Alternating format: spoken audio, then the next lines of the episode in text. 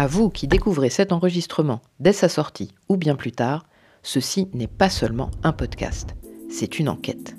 Une enquête sur l'avenir. Il est indéfini, on nous dit qu'il est incertain, et de plus en plus il nous paraît plein de menaces. Mais est-ce une fatalité? Je m'appelle Ariane Cronel et j'ai décidé de découvrir pourquoi on nous a comme kidnappé notre avenir, et surtout comment penser et avancer aujourd'hui pour faire exister des futurs qui nous réjouiront demain. Enquête d'avenir.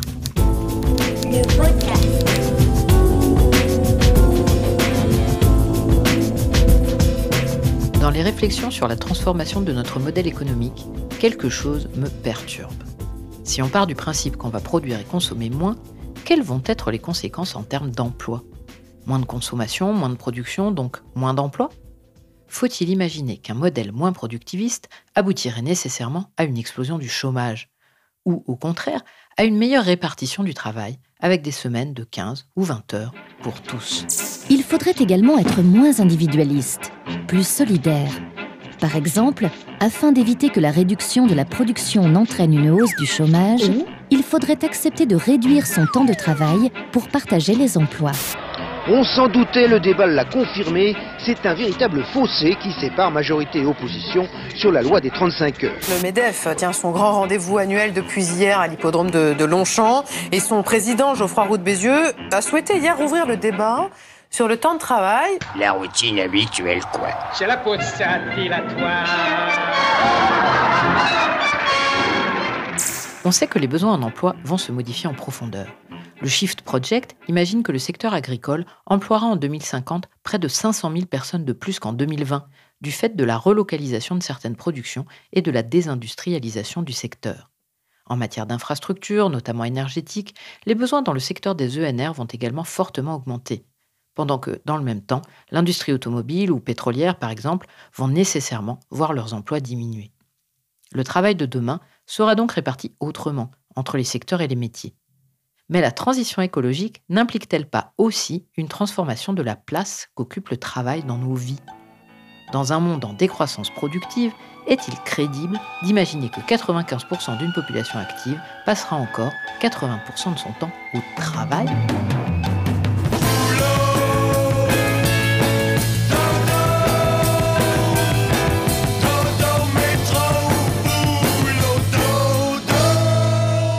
C'est avec Laetitia Vito, auteure, conférencière et spécialiste du futur du travail, que j'ai rendez-vous ce matin. Enfin, au téléphone, car elle vit à Munich et que moi, j'ai pris mes quartiers plein ouest, loin de la canicule. D'ailleurs, si vous prêtez l'oreille, vous entendrez peut-être le léger grésillement du smartphone rythmer notre conversation. J'adore cette question du début du travail. On a envie d'avoir une sorte de, Big Bang du travail, euh, le début de, de cette activité à part, pensée, organisée, coordonnée. Euh, en fait, c'est une histoire euh, très très très très ancienne. C'est difficile d'avoir un, début, mais ça nous a tellement fascinés qu'on a créé plein de mythes et plein d'histoires du travail dans toutes les mythologies. Euh, comme dans, bah, dans, la mythologie grecque, il y a Héphaïstos qui est le dieu du feu et de la forge. Évidemment, dans la Genèse, en fait, la Genèse ne parle que de travail. La création divine, ça c'est le travail comme ordre divin. Et puis l'expulsion du jardin d'Éden, c'est euh, le travail comme châtiment, un, double châtiment qui montre l'humanité condamnée au travail. Un, double châtiment parce qu'il y a le travail des entrailles, tu enfanteras dans la douleur, Ève, et puis le travail de la terre, tu vas suer, mon gars, pour réussir à manger et faire manger ta famille.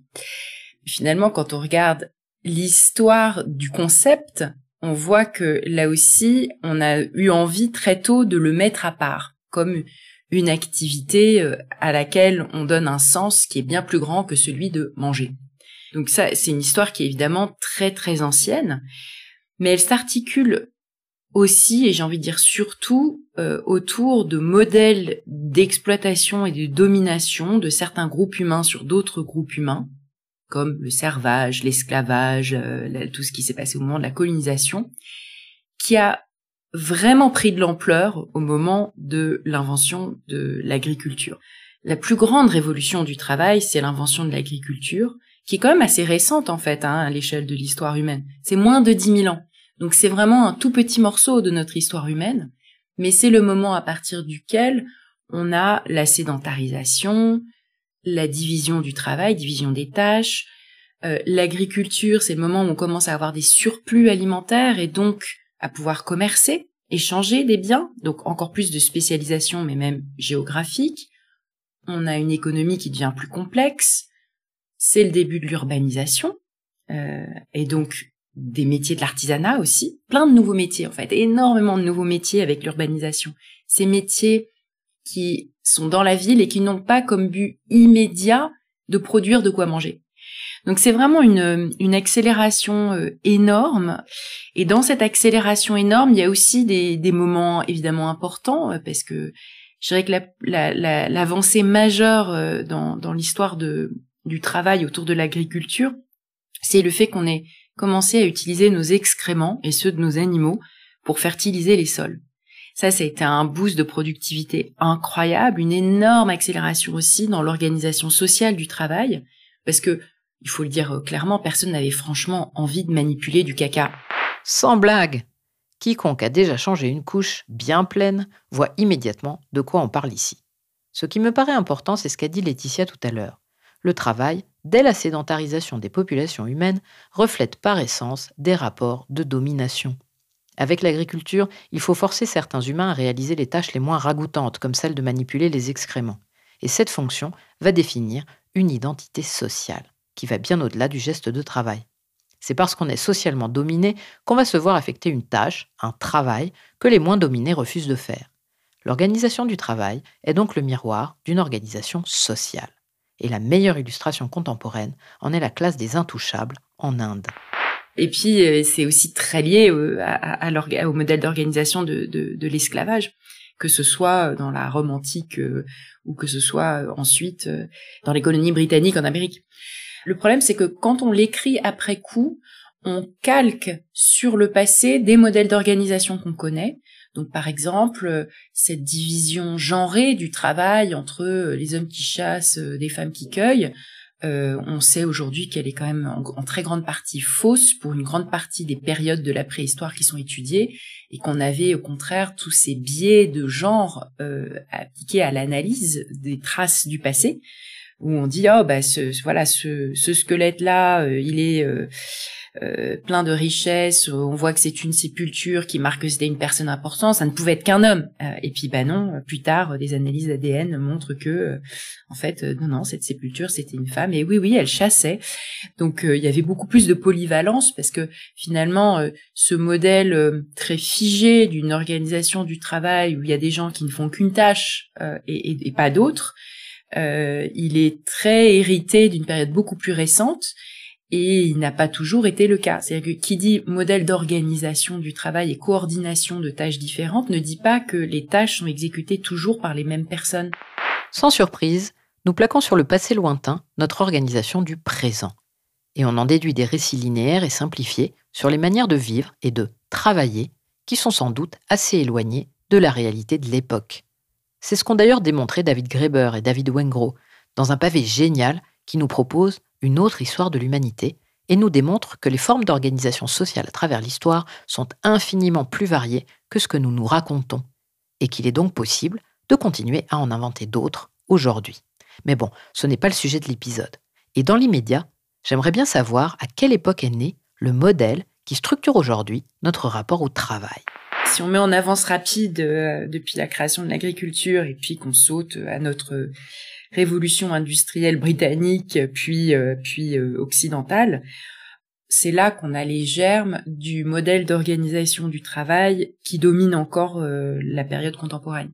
Le salariat moderne qu'on imagine et puis tout tout le toute la définition qu'on a du travail et les institutions qu'on a mises en place pour l'encadrer, le soutenir, l'organiser, tout ça c'est très très récent. Parce que euh, pendant plus d'un siècle après les débuts de la révolution industrielle, les ceux qu'on pouvait éventuellement appeler des salariés euh, étaient des journaliers, étaient des précaires, étaient euh, quasiment des esclaves la plupart du temps, et il a fallu plus d'un siècle pour que on mette en place des assurances sociales, pour que les syndicats obtiennent un meilleur partage du labeur et puis des gains qu'il produit. donc de la valeur qui est créée. Et donc euh, le, salariat euh, tel qu'on le pense aujourd'hui, il ne vient que du milieu du XXe siècle. Les premières traces d'inégalité sociale, apparues en Europe il y a 7000 ans seulement, sont dérisoires. Des squelettes de chefs enterrés avec armes et bijoux, symboles de leur nouveau pouvoir et des richesses acquises par l'exploitation du travail de ceux qui leur sont soumis. C'est l'esclavage, antique et moderne, le servage médiéval. Mais à partir du XVIIIe siècle, une nouvelle forme d'exploitation se généralise en Europe. Son lieu, c'est l'usine, au travail des hommes libres, en théorie, ceux qu'on appelle des ouvriers. La maladie, les accidents, l'exode menacent continuellement le mineur. Qu'est-ce que ça veut dire vivre sans protection sociale? Ça veut dire que lorsqu'on est malade, on ne travaille pas, donc on n'a pas de salaire. Et on fait comment pour vivre? Donc on vit dans la peur, dans la terreur de l'accident du travail, dans la peur de la maladie.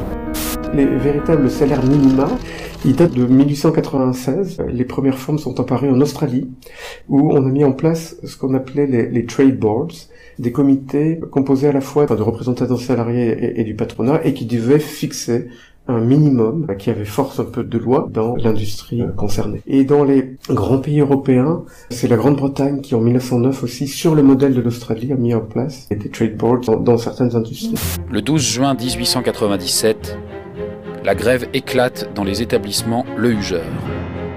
Pour la première fois, une grève est animée par une chambre syndicale dont le but est pourtant de conjurer la grève par tous les moyens de conciliation possibles. La grève, qui s'est étendue à de nombreux corps de métier, donne à Paris un aspect inattendu. Entre mai et juin 1936, 2 millions de grévistes sont dans la rue, toute la France ouvrière est au ralenti.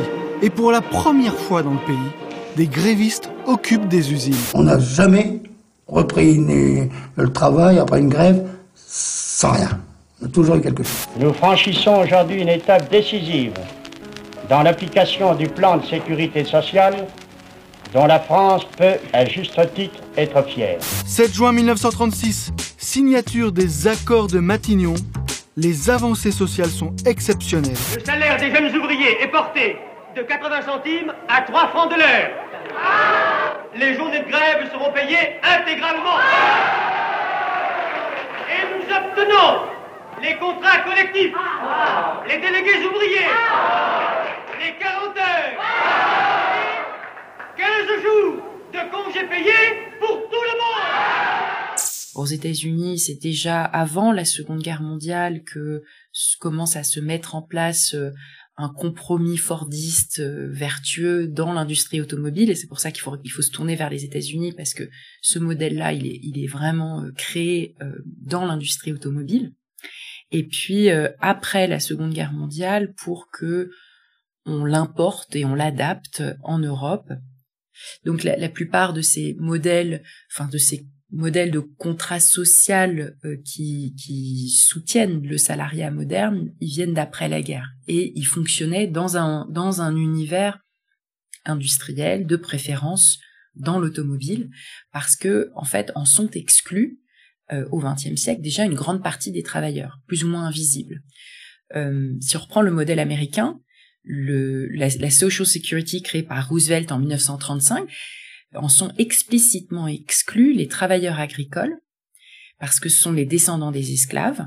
Et puis on a exclu aussi tous les travailleurs domestiques qui étaient euh, pour l'essentiel des femmes et puis dans les États du Sud des femmes noires. Donc la Social Security c'était pas pour eux.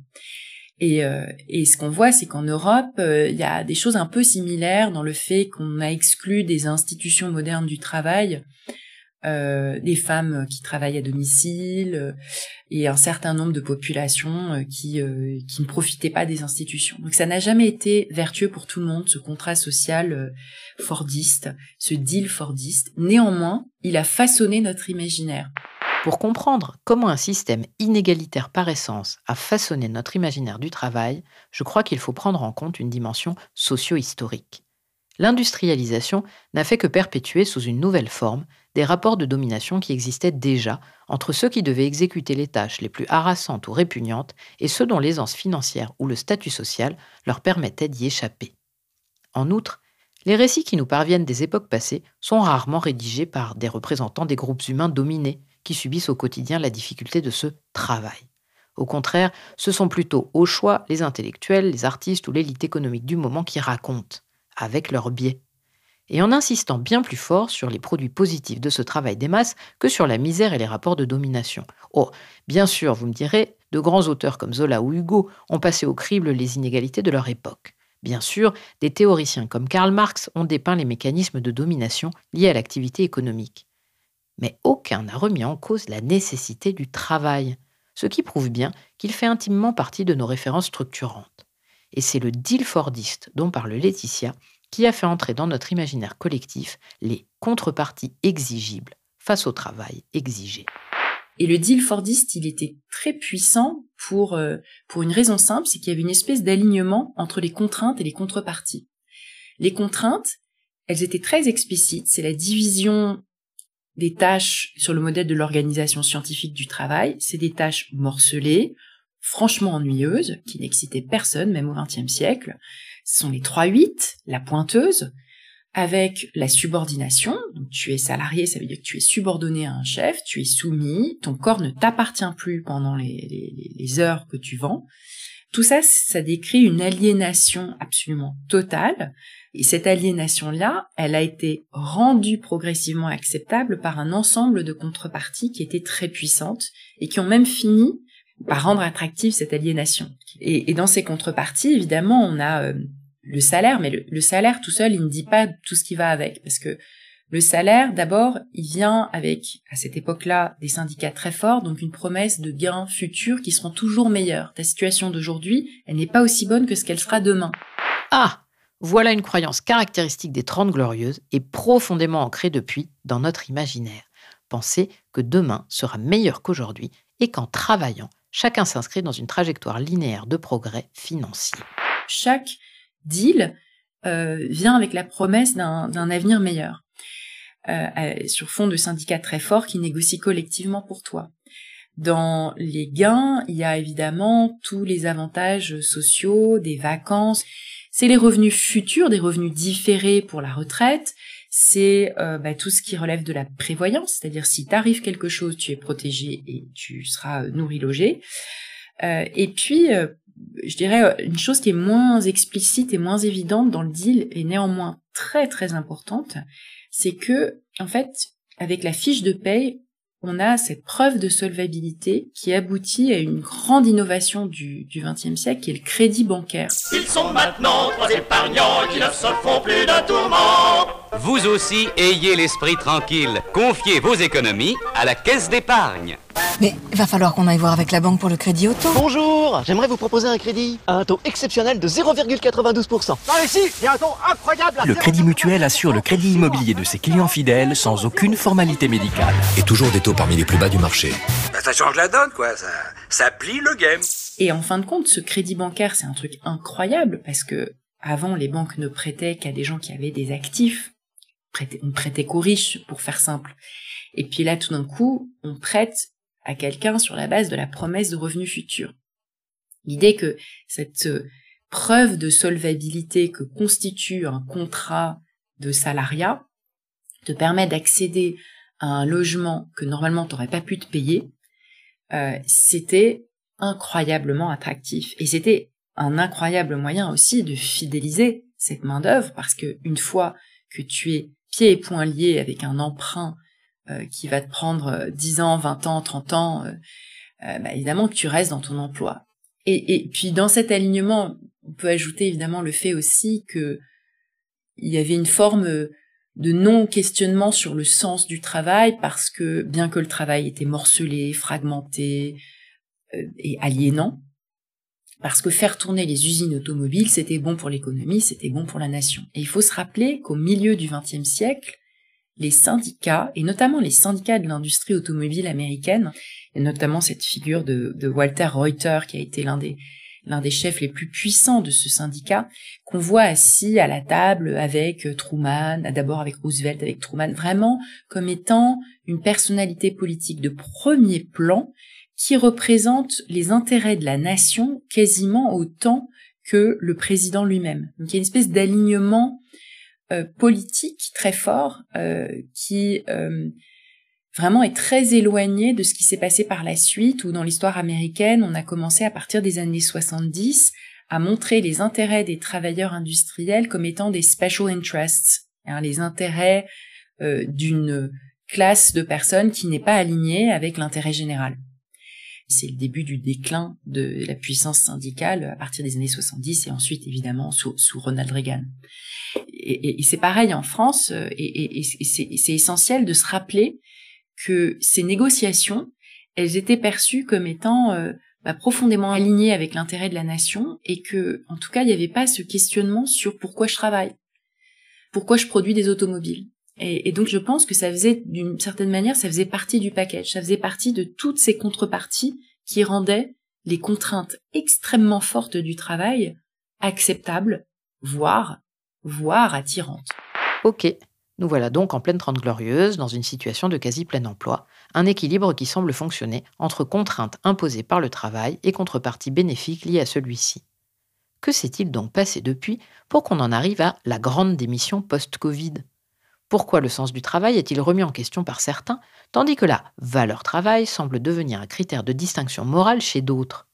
Comment l'équilibre de l'après-guerre a-t-il volé en éclats Je vois plusieurs choses. La, première chose, c'est euh, la criminalisation de la pauvreté euh, qui est euh, soutenu par des discours sur la valeur travail. Ça, c'est déjà très ancien. On avait des, des, institutions en Angleterre, euh, donc qui étaient très fortes au moment de la révolution industrielle, qu'on appelait les, maisons de travail, les workhouses, qui étaient en fait des prisons dans lesquelles on avait des esclaves. C'est des établissements où les pauvres, les sans-abri, toutes les personnes qui osaient être nomades et qui étaient considérés comme étant incapables de subvenir à leurs propres besoins, c'était leur faute, ils étaient coupables, et pour euh, mériter euh, leur abri et leur nourriture, euh, bah, on les emprisonnait dans ces maisons de travail. Et puis ça, ça a été renforcé par des, une série de lois que les, les Britanniques avaient appelées les poor laws, les lois sur les pauvres et qui euh, visait à, à, gérer la pauvreté en Angleterre. Et, et, et l'idée, c'était, bah, on va pas leur donner une forme d'assistance sociale sans les forcer à travailler. Donc, euh, l'idée que tu dois mériter en fait quelque chose.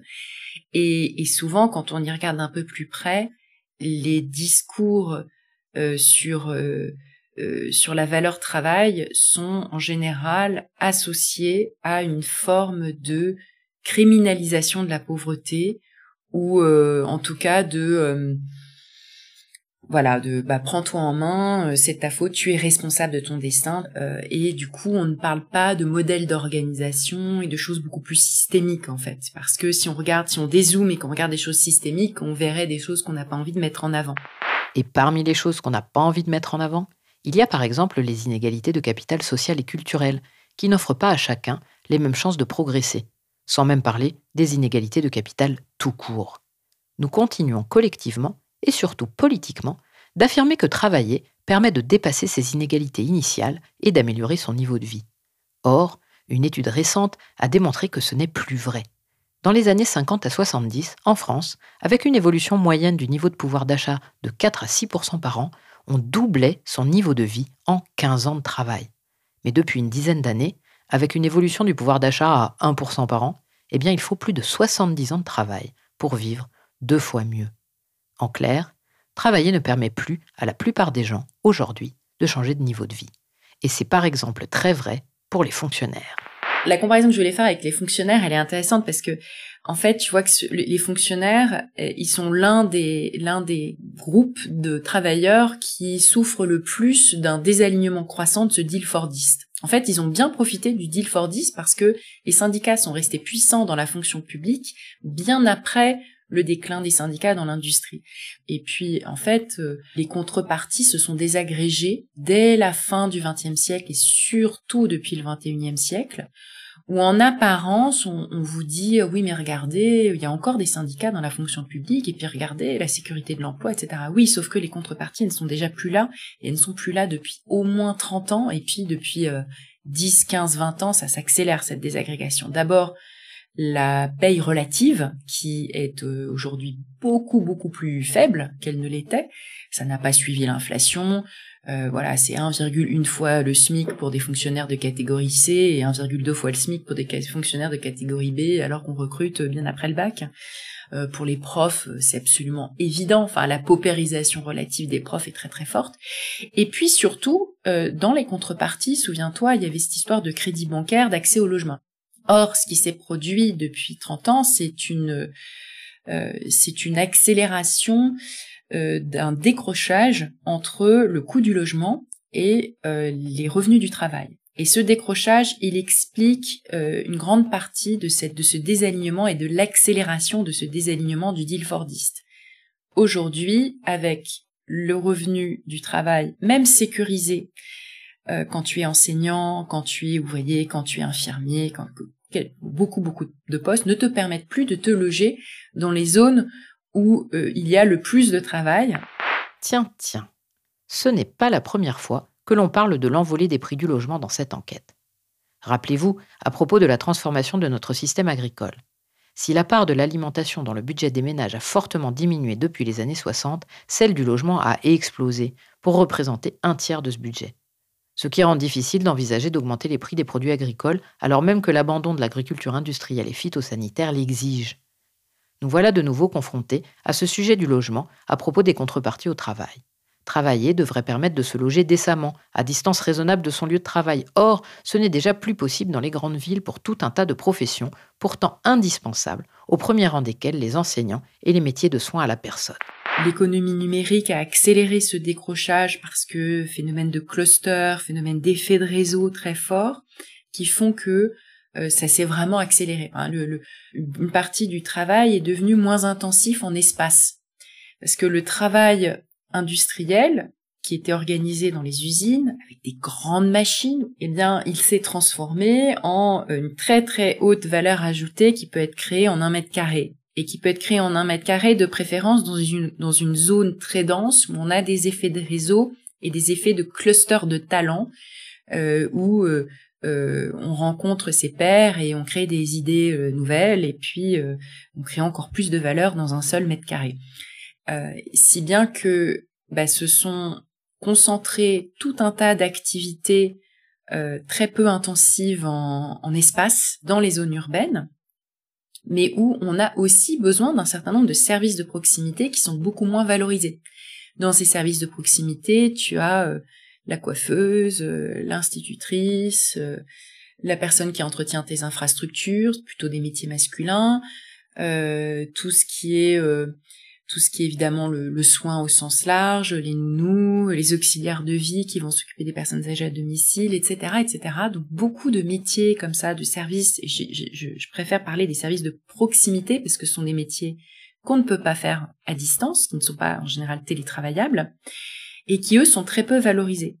Et donc dans ce décrochage là entre les revenus du travail et euh, le coût du logement, on a un problème de déséquilibre très profond dans les zones denses qui fait que pour euh, un ingénieur ou pour une personne dite des classes créatives, pour utiliser les termes du sociologue et urbaniste Richard Florida, pour une personne qui gagne beaucoup d'argent, euh, pour un col blanc riche, tu as entre 5 et 6 euh, travailleurs dans les services de proximité qui, qui, qui le servent et qui s'occupent de ses enfants et qui s'occupent de ses infrastructures et qui s'occupent d'assurer qu'il ait de l'eau, de l'électricité, à manger, etc., etc. 1 pour 5, au moins. Le rapport me paraît énorme. Et il questionne évidemment la place horaire que prend le travail dans la vie quotidienne. Car si j'ai besoin d'une nounou pour s'occuper de mes enfants après l'école, c'est bien parce que jamais mon employeur ne trouvera normal que je quitte mon bureau à 16 heures pour aller les chercher. D'un côté donc, des horaires de cadre à 50 heures minimum par semaine, souvent plus. De l'autre, des horaires décalés, parcellisés, mal rémunérés, interdisant en conséquence l'accès au logement et à tout un tas de consommations entrées dans les habitudes et l'imaginaire collectif, comme le Nutella ou les vacances. Résultat, de nombreux secteurs de proximité peinent à recruter, les contreparties offertes n'étant plus suffisantes par rapport aux contraintes de l'emploi proposé. N'y a-t-il pas dès lors une terrible hypocrisie à brandir la valeur travail quand le système économique ne permet structurellement plus le travail à temps plein suffisamment rémunéré pour tous? Déjà depuis bien avant la pandémie, on cherche à hum, trouver des solutions et trouver des solutions euh, euh, ça passe, ça peut passer par une augmentation de salaire, mais l'augmentation de salaire, tu imagines à quel point il faut les augmenter pour pouvoir te loger dans Paris ou dans San Francisco. En fait, ça ne suffit pas. Je suis enseignant en primaire dans le Val-de-Marne. J'ai 20 ans d'ancienneté maintenant et je touche actuellement un salaire de 2469 euros par mois. Et je vais lister toutes les dépenses que j'effectue sur un mois. J'ai d'abord le remboursement du prêt d'appartement, 672 euros par mois. Ensuite les charges, 350 euros. La facture totale énergie, 31 euros. L'assurance maison civile et voiture, 120 euros. 133 euros d'impôt foncier. Par la télévision, internet, j'ai 50 euros pour Orange, 20 euros d'Amazon Prime, 13 euros pour Deezer, 1 euro pour le cloud et j'ai une cotisation à mon syndicat enseignant de 22 euros. Et enfin, j'ajoute environ 150 euros pour deux plats par mois, un coiffeur à 20 euros par mois et il me reste environ 400 euros minimum pour faire courses dans un centre commercial. En plus de cette augmentation du socle, il y aura quelque chose qui sera fait en plus. Ce qui est difficile, c'est que même si je sais que je peux compter sur ma mère pour m'aider financièrement en cas de gros coup dur ou ne serait-ce que pour me payer quelques repas et ce qui me fait faire des économies, c'est difficile à accepter de se dire qu'à 40 ans, on n'est pas autonome financièrement. Et encore une fois, quand j'ai choisi d'être professeur des écoles, jamais je m'étais imaginé ça à 40 ans. Ce qui permettra à des enseignants de toucher jusqu'à 500 euros par mois en plus. Même si on a demain 100 ou 200 euros d'augmentation de salaire, de toute manière, avec toutes les dépenses qui ont augmenté, les dépenses de l'énergie, je sais déjà que 2023, moi, je ne vais rien faire c'est pas rien de 100 euros, c'est pas rien, mais mais c'est absolument loin du compte pour arriver à, à cet alignement. Et donc euh, il faut imaginer autre chose. Et dans imaginer autre chose, il y a le retour du logement de fonction. La ville de San Francisco a travaillé euh, avec euh, l'idée qu'il fallait mettre à disposition des logements pour pouvoir avoir des profs devant les élèves, sinon il n'y en a pas. la mobilité géographique américaine est au plus bas historiquement depuis qu'on la mesure. C'est-à-dire que justement tous ces travailleurs euh, de l'industrie, de la construction, des services de proximité, du soin, etc., ils ne peuvent pas bouger. Et ils ne peuvent pas bouger parce qu'ils ne peuvent pas se loger. Donc euh, si on comprend pas ça, on comprend pas pourquoi on n'arrive pas à recruter. Et c'est pas parce que c'est pas parce que les gens veulent pas travailler et c'est pas parce que euh, tout le monde s'est mis à partir au vert pour vivre autrement. Pour ne pas s'attaquer aux causes systémiques, on met en avant cette histoire de valeur travail qu'on oppose à la paresse supposée euh, de gens qui ne, ça y est, aujourd'hui ne veulent plus travailler.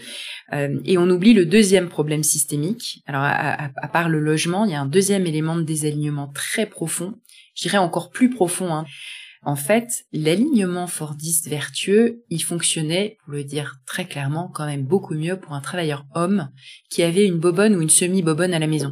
Faut surtout jamais revenir à la maison sans prévenir bobonne. D'abord, qu'est-ce que tu fais en robe de chambre à Je te prépare ton déjeuner. Après avoir traité vache, fais le ménage, donne à manger à tes poules.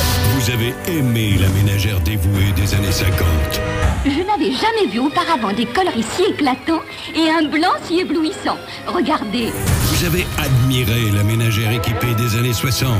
Voulez-vous que je vous présente une femme heureuse? Eh bien, regardez-moi. Je me suis équipée avec les derniers appareils Brandt. Ils font tout pour moi. Vous avez été ému par la femme soumise des années 70. C'est froid, ça. Hein je te signale que c'est froid. Vous avez vibré avec la cuisinière des années 80. Avec Laurence, c'était des petits plats préparés avec amour. Vous avez été troublé par la femme objet des années 90. Sachez que cette femme attachante est follement attirée par tous ceux qui possèdent une Citroën ZX. Vous allez adorer la femme d'aujourd'hui. Quand elle mange un yaourt, elle prend son pied. Et quand elle n'est pas à la maison, tout part à volo. Quel dommage Une cuisinière si bien entretenue. Il serait peut-être temps de changer de film. Luttons contre les clichés sexistes. Alors, mesdames, vous savez ce qu'il vous reste à faire. Au travail. Bonsoir. Pendant ce temps-là, nous les hommes, nous allons soutenir notre morale. Hein Cigare Donc, euh, quels que soient les groupes sociaux, on a voilà cette charge de, de lien, euh, de, de s'occuper des liens, qui est euh, assumée par la deuxième personne. Euh, et cette deuxième personne, le salaire d'appoint, c'est celle qui se retrouve avec pas de retraite. Hein, ou avec euh, moins 40, moins 50, moins 60% de retraite par rapport au conjoint. C'est celle qui se retrouve, euh, voilà, pauvre en cas de séparation, etc. Et c'est très majoritairement des femmes. Et, et en fait, le deal Fordiste, il s'est construit sur le dos d'un certain nombre d'individus, en grande partie des femmes, qui ont pris en charge le travail gratuit. Et j'aime bien mettre en avant ce chiffre très frappant, qui est qu'à l'échelle mondiale, plus de deux tiers du travail gratuit continue d'être assumé par des femmes, alors que plus de deux tiers du travail rémunéré est assuré par des hommes. Donc l'un, clairement, empêche l'autre. Si tu es dans un deal de travail rémunéré, c'est que tu ne peux pas prendre en charge le travail gratuit et inversement. Et ça, c'est une division non non formalisée parce que vu que le travail gratuit n'est pas n'est pas pris en compte dans le PIB, n'est pas pris en compte même dans une partie des analyses économiques, eh bien, il passe à la trappe, on le regarde pas, on le voit pas et on voit pas le caractère systémique de tout ça. Or, euh, ce qui a provoqué une accélération du désalignement du deal fordiste au même titre que le décrochage entre le coût du logement et les revenus du travail, c'est le fait qu'il y a beaucoup d'individus qui prenaient en charge le travail gratuit qui sont rentrés dans le monde du travail rémunéré et pour qui c'est une complication énorme d'avoir à gérer les deux. Je confirme. Au XXIe siècle, on appelle ça la charge mentale. il y a même des comptes Instagram comme Tapenséa qui fourmillent d'exemples de ce poids du quotidien qui pèse sur les femmes en plus de leur travail. J'ai une nounou pour récupérer mes enfants à l'école parce que je travaille. Mais c'est moi qui prends en charge 100% des démarches d'inscription en centre de loisirs, au cours de danse ou de judo et qui pose une RTT en cas d'enfant malade ou qui quitte une réunion pour aller récupérer le petit qui a de la fièvre à la crèche. Les conséquences en termes de carrière professionnelle pour les femmes sont connues. Discrimination tacite à l'embauche des trentenaires pour éviter le risque d'un congé maternité de six mois, trajectoire professionnelle ralentie, plafond de verre pour l'accès à des postes de direction, etc., etc. Et je ne parle même pas des mères célibataires qui doivent tout mener de front et sont souvent dans des situations financières précaires. Quand vous n'avez personne pour s'occuper de vos enfants ou de personnes âgées dépendantes qui ont besoin de vous, euh, pour lesquelles vous êtes des aidants, et qu'en plus vous habitez loin ou dans des conditions de logement qui ne sont pas décentes, euh, qui font que par exemple vous ne pouvez pas travailler à domicile ou en tout cas travailler dans des bonnes conditions à domicile, euh, par exemple si vous pouvez, si vous, même si vous pouvez ou pourriez télétravailler, bah, ça explique qu'un certain nombre d'emplois ne peuvent pas trouver preneur. Voilà, donc les solutions elles sont très simples, c'est construire beaucoup plus de logements, loger tout le monde, proposer un logement de fonction et tout de suite les gens y viendront et puis proposer des institutions collectives pour s'occuper des enfants, euh, des euh, d'autres écoles, euh, des des institutions collectives pour prendre en charge le care des, des personnes des personnes âgées, dépendantes, malades. c'est pas très compliqué. Hein. Tout ça, c'est des choses qu'on n'a pas beaucoup essayé hein, encore. On n'a pas beaucoup essayé, c'est vrai. Construire des logements ou utiliser ceux qui existent mais sont vacants ou laissés pour du Airbnb. Améliorer la prise en charge des plus jeunes et des plus vieux, certainement, mais à quel prix? Et surtout, tout ça pour quoi faire? Pour permettre l'accès à un travail qui ne permet plus de changer de niveau de vie ou qui sera consacré à inventer un nouveau segment marketing pour vendre toujours plus de biens inutiles? Ne faut-il pas aussi redéfinir l'utilité du travail, autrement dit, lui redonner un sens? Et puis surtout, réaligner l'utilité objective de ce travail avec les contreparties qui lui sont proposées. On l'a vu avec la pandémie, les métiers essentiels sont ceux qui sont le moins bien payés. Alors que, entre nous, on se passe très bien du trader, du gestionnaire de fortune ou du directeur marketing. Peut-on dès lors imaginer à l'avenir la disparition des métiers qui deviendraient inutiles parce qu'on réduirait la production et la consommation? Ou un transfert des emplois de service vers des secteurs qui redeviendraient gourmands en main-d'œuvre du fait de leur démécanisation? À moins que la robotisation et l'intelligence artificielle ne viennent bouleverser ces perspectives et réduire drastiquement le volume de travail à se partager. Dans sa série d'anticipation Trépalium, Arte imaginait déjà en 2016 la fin du travail, avec une société divisée entre une minorité active privilégiée et la masse des chômeurs condamnés à lutter pour sa simple survie.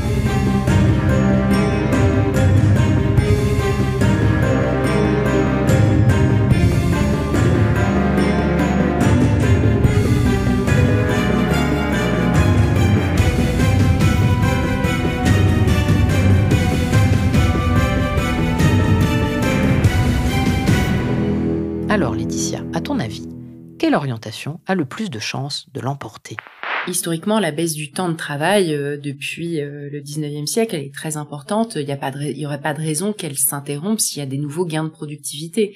L'idée qu'avait euh, Keynes quand il a dit on travaillera un jour 15 heures par semaine, à un moment on l'a abandonné parce qu'on a fait d'autres choix en matière de, partage des gains de productivité. Mais si gain de productivité il y a, il n'y a pas de raison on ne continue pas de baisser le temps de travail.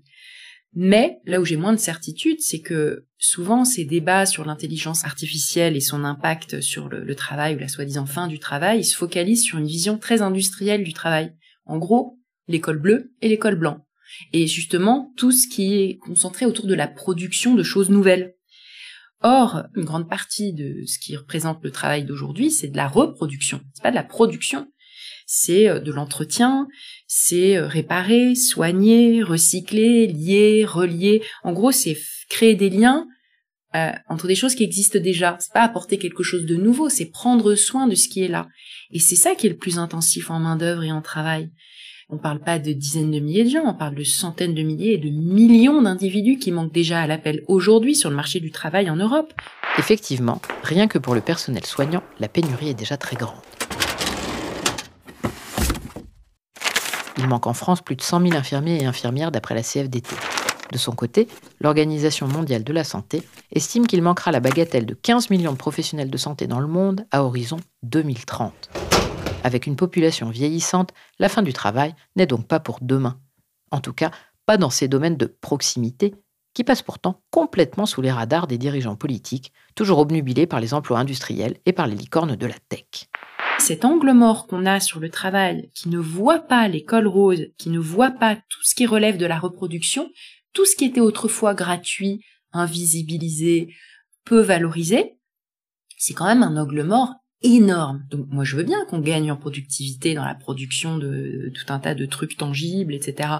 Mais euh, jusqu'ici, s'occuper d'un enfant, il n'y a pas de gain de productivité majeur. Euh, euh, prendre soin d'une personne âgée, faire la conversation à quelqu'un, et puis tout ce qui est réparer en fait, hein, réparer, soigner, c'est intensif en main d'œuvre. C'est pour ça d'ailleurs qu'on le fait si peu. C'est parce que ça coûte cher en travail en fait. C'est utile que je développe sur les scandales des EHPAD et des crèches là? Franchement, est-ce vraiment surprenant que le business du soin s'avère si peu rentable qu'il faille rogner sur les repas, les couches et le personnel pour pouvoir en tirer un peu de bénéfice mais en même temps, on voit bien que c'est là, que c'est vers ça qu'on risque d'aller. Le, réchauffement climatique, il, va renverser énormément de gains de productivité qu'on a fait aussi, que ce soit dans l'agriculture, dans la construction, dans l'entretien des infrastructures. En fait, il va rendre énormément de choses beaucoup plus intensives en main d'œuvre. Déjà parce que il y a une partie du temps où tu peux pas travailler par 50 degrés, euh, donc euh, ça veut dire qu'il faut concentrer le travail à d'autres moments, ça veut dire qu'il faut travailler différemment, ça risque de coûter plus cher, ça va être en horaire décalé, et, ça, ça veut dire accepter le coût que ça a. donc c'est en, gros cet angle mort, il concerne à la fois des métiers féminins traditionnellement invisibilisés, tous les métiers du soin, mais il concerne aussi des métiers masculins dont on minore euh, le fait qui est euh, que le réchauffement climatique rendra des tas de choses beaucoup plus nous rendra beaucoup moins productifs en fait euh, et, rendra beaucoup de choses beaucoup plus chères. Moi, je suis convaincue que le problème de demain, ce sera le manque de main d'œuvre, hein, pas la fin du travail. Et, du coup, la valorisation d'activités qu'on a l'habitude de peu valoriser accepter de payer pour se faire soigner, accepter de payer pour euh, pour entretenir, accepter de payer pour pour recycler, pour, euh, pour réparer, pour relier, etc. Si je comprends bien ce que dit Laetitia, il va nous falloir revoir notre référentiel de valeur. Payer pour des actions aujourd'hui gratuites ou presque, et invisibilisées. Considérer comme un vrai travail des choses qui n'entrent pas dans la définition collective aujourd'hui, qu'il s'agisse d'aider un parent âgé, de réparer une cafetière ou d'aller chercher les enfants à l'école. Toutes ces tâches, intenses en main-d'œuvre, porteuses de peu de gains de productivité, mais de beaucoup de liens sociaux, et qui ne sont pas comptabilisées dans un système socio-économique fondé sur la rentabilité financière du capital.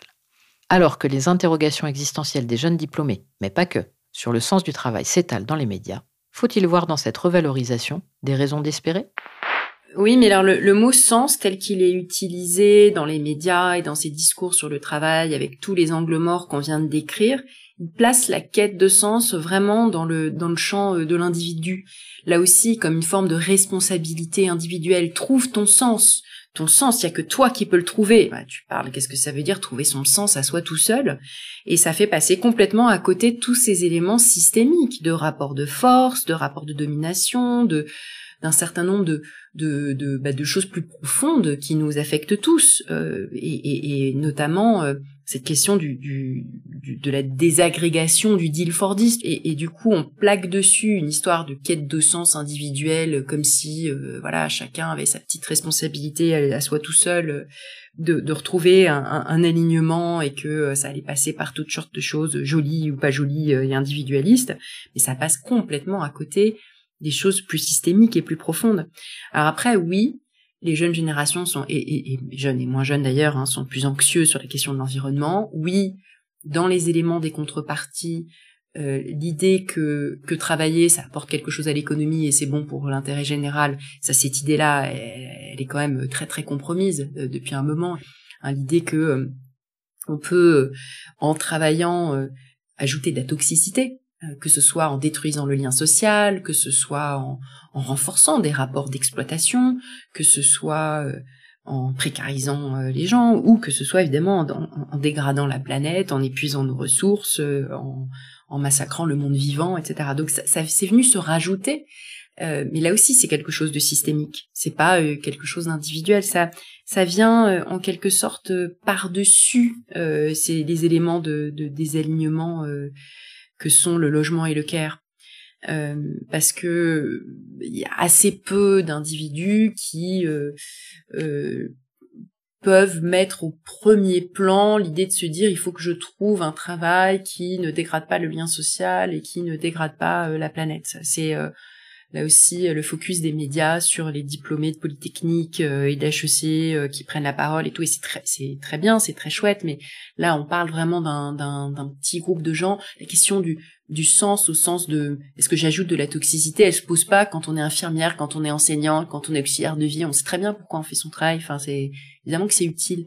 Mais donc tout ça euh, tout ça c'est des métiers peu valorisés et, où euh, on ne questionne pas du tout le sens de la même manière euh, mais pour David Greber, il y avait vraiment cette idée, euh, surtout pour les métiers féminins dits à vocation, que tu peux pas à la fois être utile et être payé. Donc si tu es utile, c'est ton paiement. Le sentiment d'être utile ne suffit pourtant pas à faire bouillir une marmite.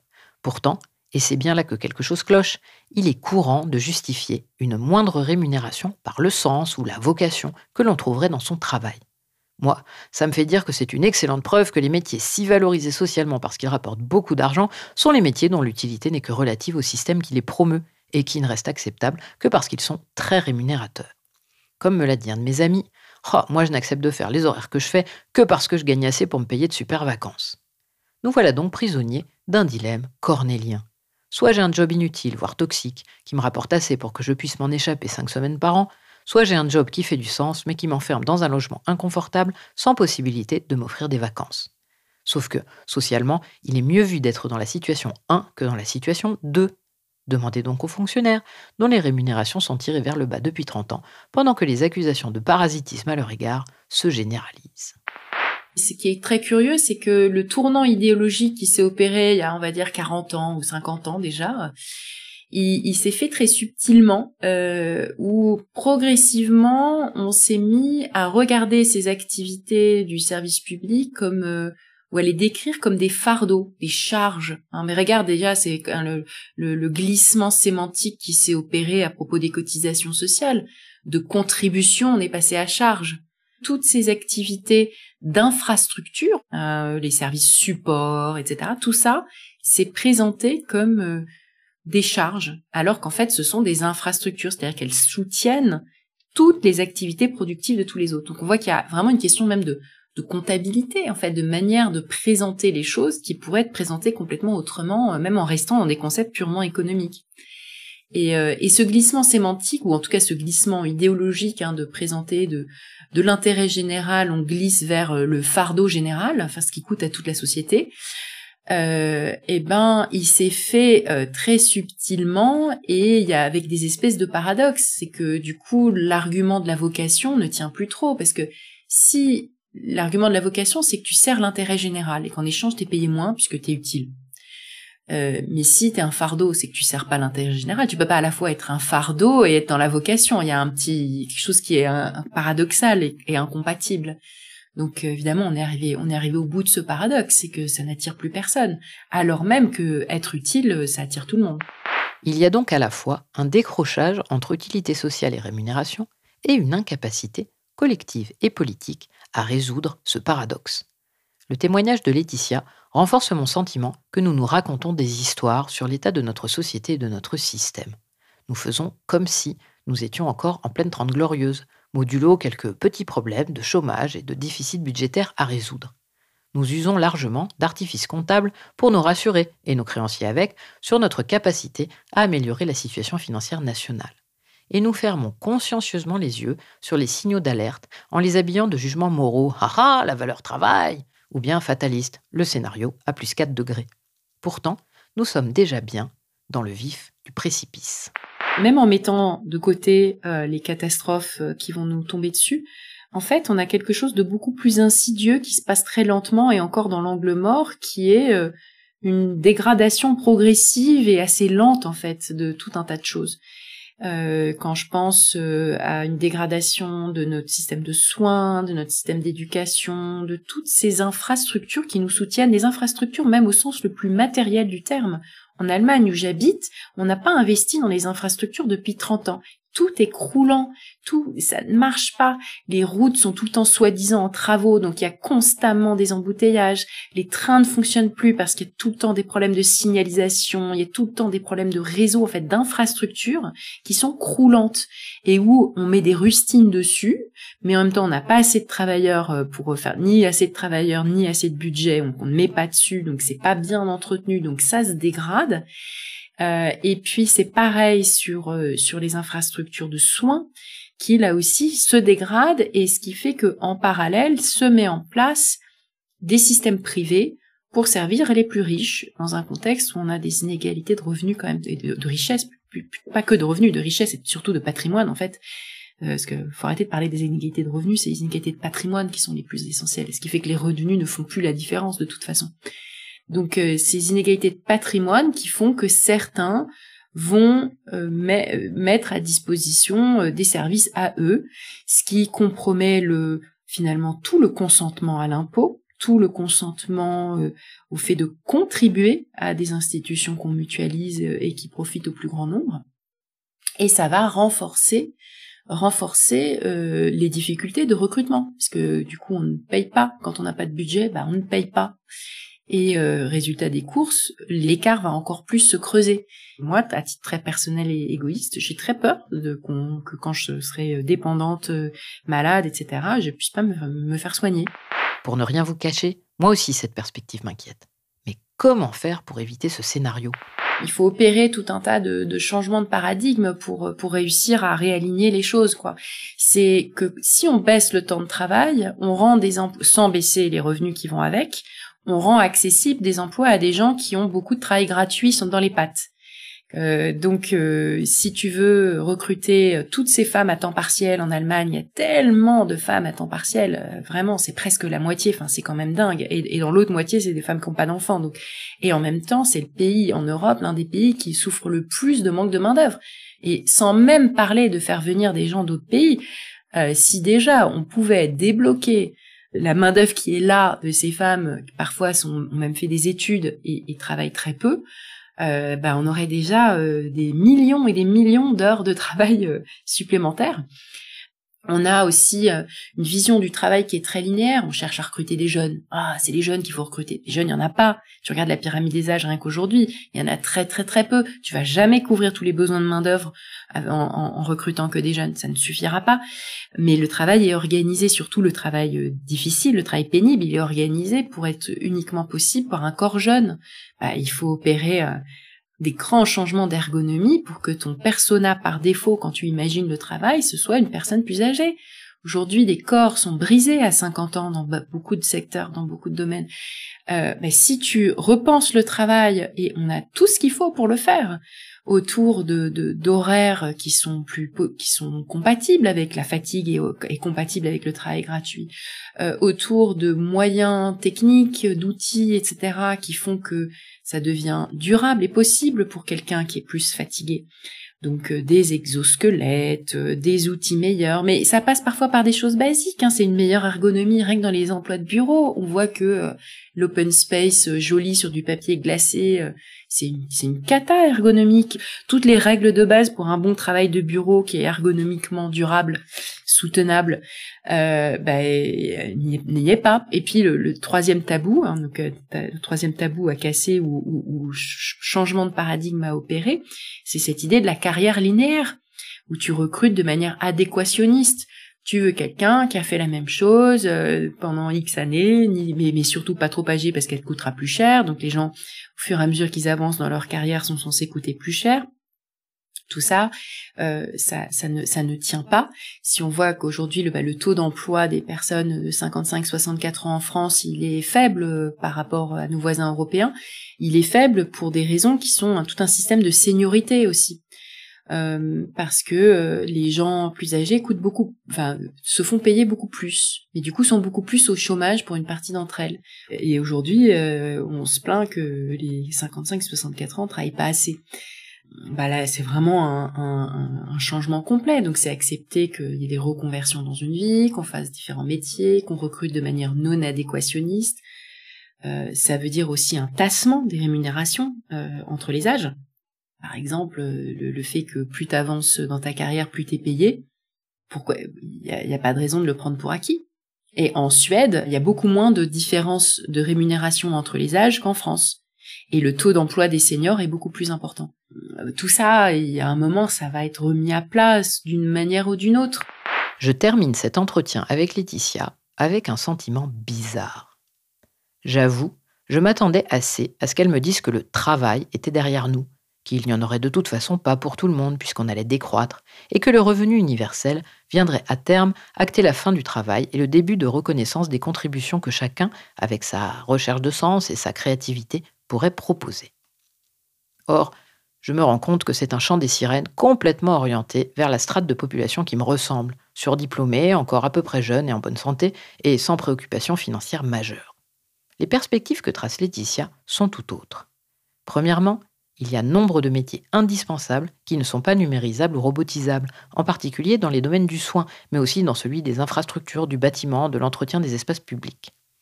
Deuxièmement, ces métiers manquent déjà cruellement de bras, par millions.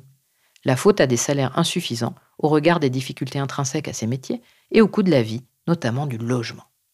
Troisièmement, notre perception collective du travail reste imprégnée par l'imaginaire du travail industriel en usine et par nos croyances en des contreparties sociales qui sont en réalité exsangues ou en voie de disparition. Comme elle le dit, aujourd'hui, on ne devient pas riche par le travail, et souvent, on peine à joindre les deux bouts, même en travaillant. C'est la fin de ce fameux deal fordiste qui a rendu l'aliénation du travail acceptable, voire désirable, parce qu'un travail devenait la promesse d'un avenir meilleur et d'un confort matériel sans cesse amélioré. Résultat des courses, avant même de parler de l'impact du changement climatique, de la disparition annoncée de certains secteurs fossilo-dépendants, des pertes de productivité induites par des températures extrêmes ou de la réintensification en main-d'œuvre de domaines comme l'agriculture, nous sommes déjà sur la corde raide pour ce qui concerne la prise en charge éducative des jeunes générations et la prise en charge médicale de tous. Comment renverser la tendance? En transformant les imaginaires sociaux de la réussite, bien sûr, et ça, c'est un travail de longue haleine en revalorisant financièrement les métiers d'intérêt général. Mais ça, c'est un enjeu budgétaire rapidement confronté à notre dette abyssale. En changeant la répartition entre rentabilité du capital et celle du travail. Ce qui implique de mettre fin à la financiarisation des entreprises et de reconsidérer la valeur objective de ce qu'elles produisent. Sincèrement, je pense que ce n'est pas gagné. Mais on peut sans doute aussi transformer nos logiques spatiales, mieux mailler le territoire avec des services de proximité plus petits et faciliter le logement pour les employés. Après des décennies de valorisation des économies d'échelle et de la concentration en méga superstructures, ce serait un retour de balancier assez radical. Mais je crois que c'est une bonne direction à prendre. D'ailleurs, pour le prochain épisode, on va aller s'intéresser de plus près à ces sujets d'aménagement, histoire de savoir si on manque vraiment de logements et de comprendre comment la ville de demain pourrait être plus accessible et hospitalière que celle d'aujourd'hui. Allez, rendez-vous dans un mois. Enquête d'avenir.